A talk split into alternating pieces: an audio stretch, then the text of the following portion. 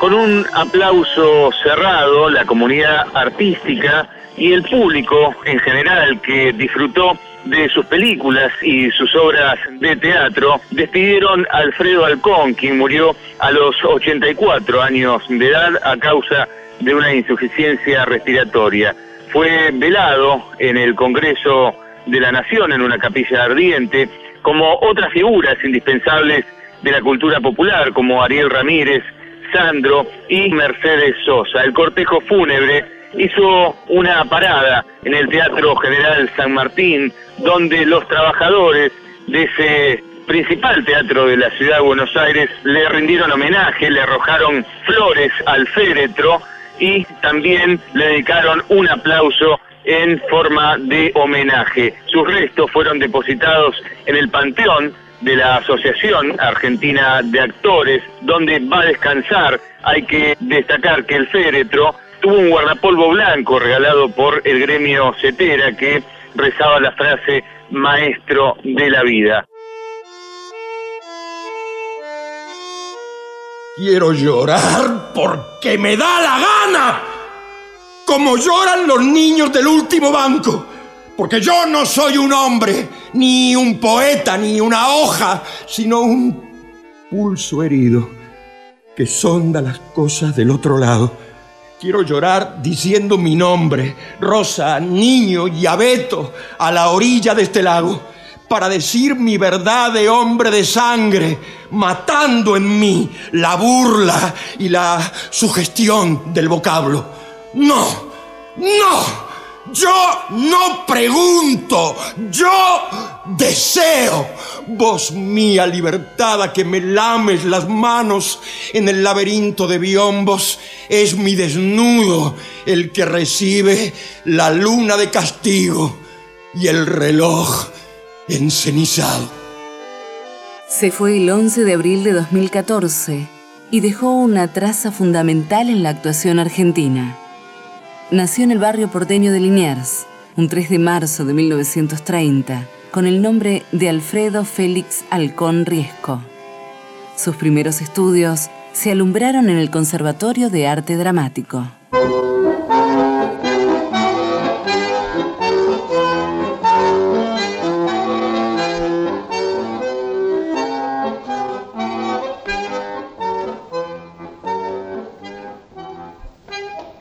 Música están, en el cordaje de la terca guitarra trabajosa que trama en la milonga venturosa la fiesta y la inocencia del coraje. Gira en el hueco la amarilla rueda de caballos y leones y oigo el eco de esos tangos de arolas y de greco que yo he visto bailar en la vereda. En un instante que hoy emerge aislado, sin antes ni después, contra el olvido, y que tiene el sabor de lo perdido, de lo perdido y lo recuperado. En los acordes hay antiguas cosas, el otro patio y la entrevista parra. Detrás de las paredes recelosas el sur guarda un puñal y una guitarra.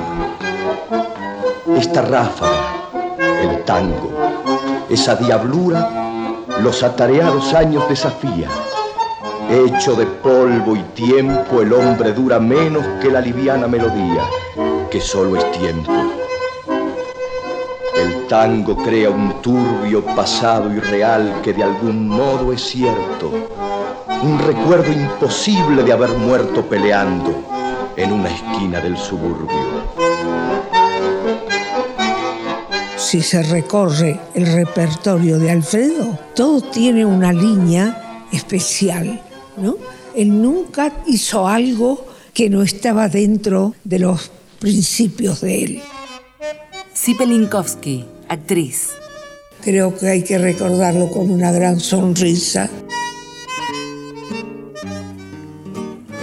Alfredo Alcón recibió innumerables premios, entre ellos tres Cóndor de Plata, el primero en 1961 por su actuación en Un Guapo del 900, junto con Milagros de la Vega.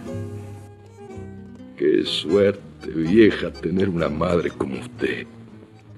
Porque usted me comprende, vieja, como un hombre comprende a otro hombre. La vida hay que juzgarla así.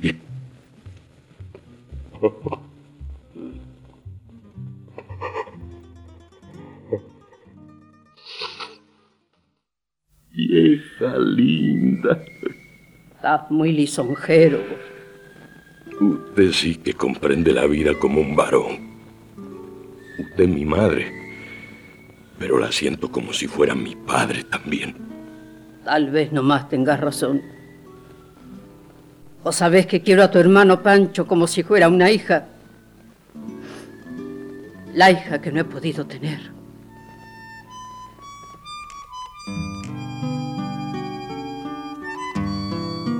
Un actor extraordinario y pues, estoy muy orgulloso de nuestro país, de nuestra cultura y de tener la posibilidad, muchas generaciones, de que cuando uno dice Alfredo Alcohol, que sea nuestro faro, ¿no? Y todas las generaciones que trabajamos con él estuvimos muy comunicados en esta última etapa. Eso habla también de la persona que era él por fuera del escenario. Joaquín Furriel, actor. Tengo recuerdos tan hermosos y al mismo tiempo fue que vivió 84 años y fue protagonista no solo de su vida, sino de su época. No me parece que con Alfredo se una gran generación que tenemos acá en Argentina de artistas, ¿no? Es una generación que, que ya se va yendo.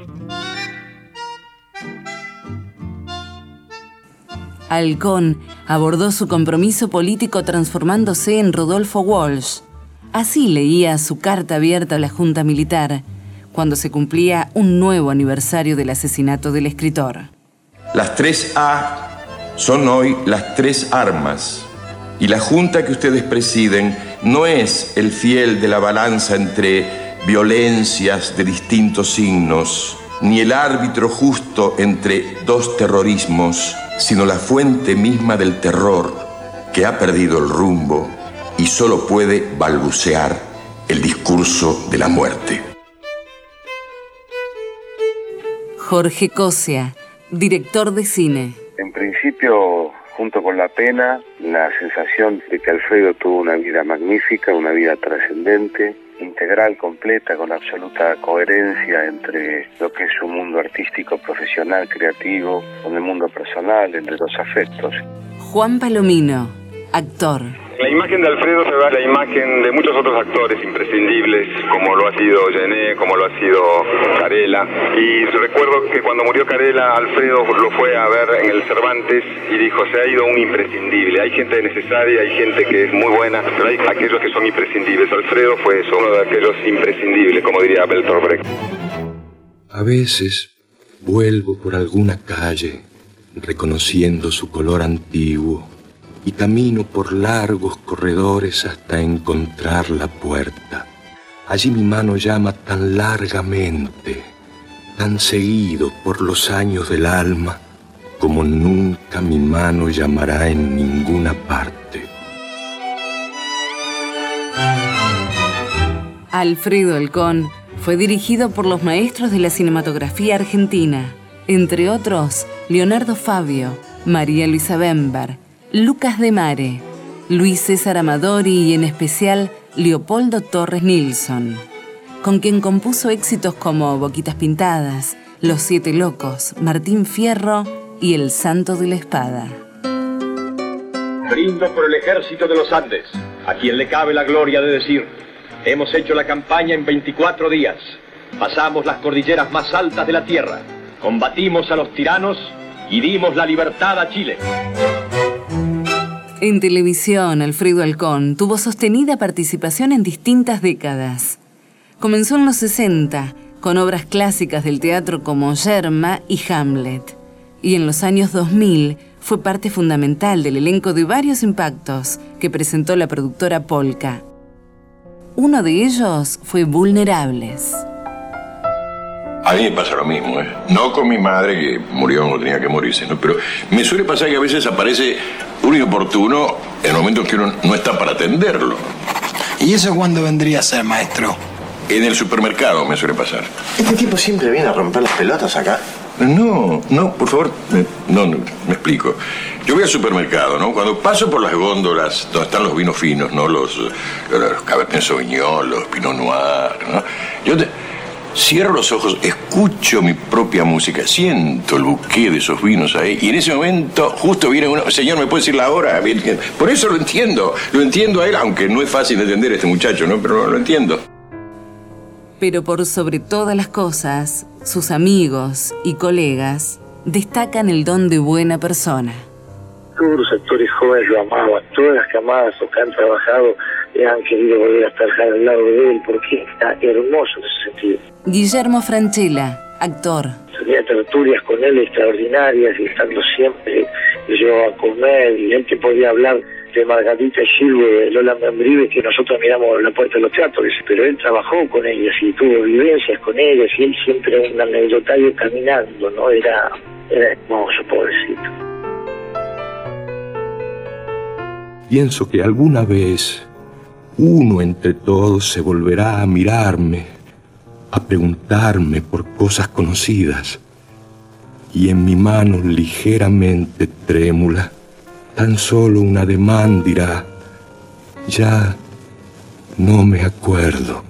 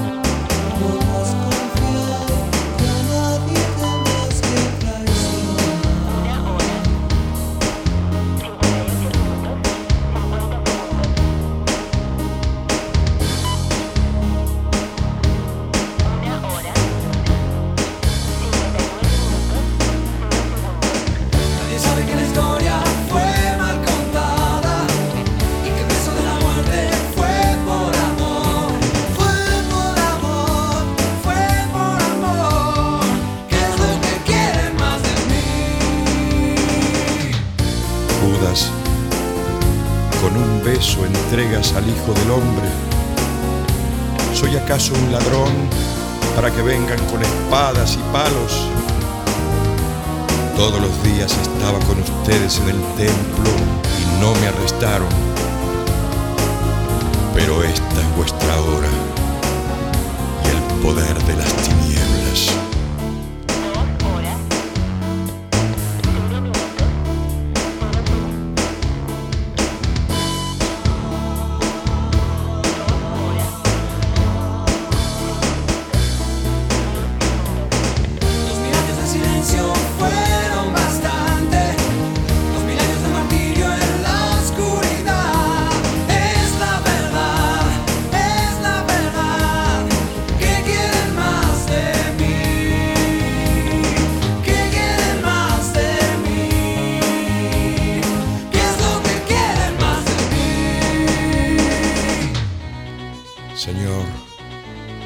Qué numerosos son mis adversarios, cuántos los que se levantan contra mí, cuántos los que de mí dicen, Dios ya no quiere salvarlo.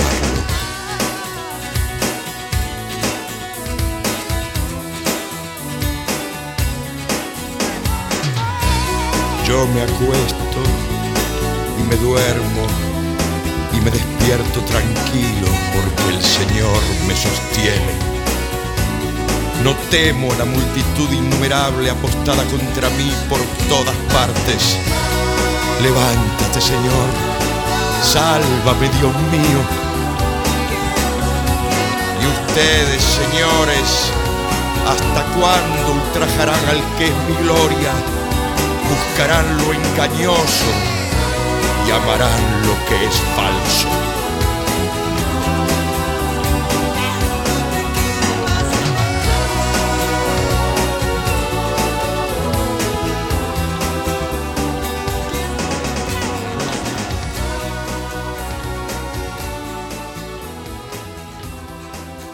Contenidos y memoria histórica. Radio Nacional.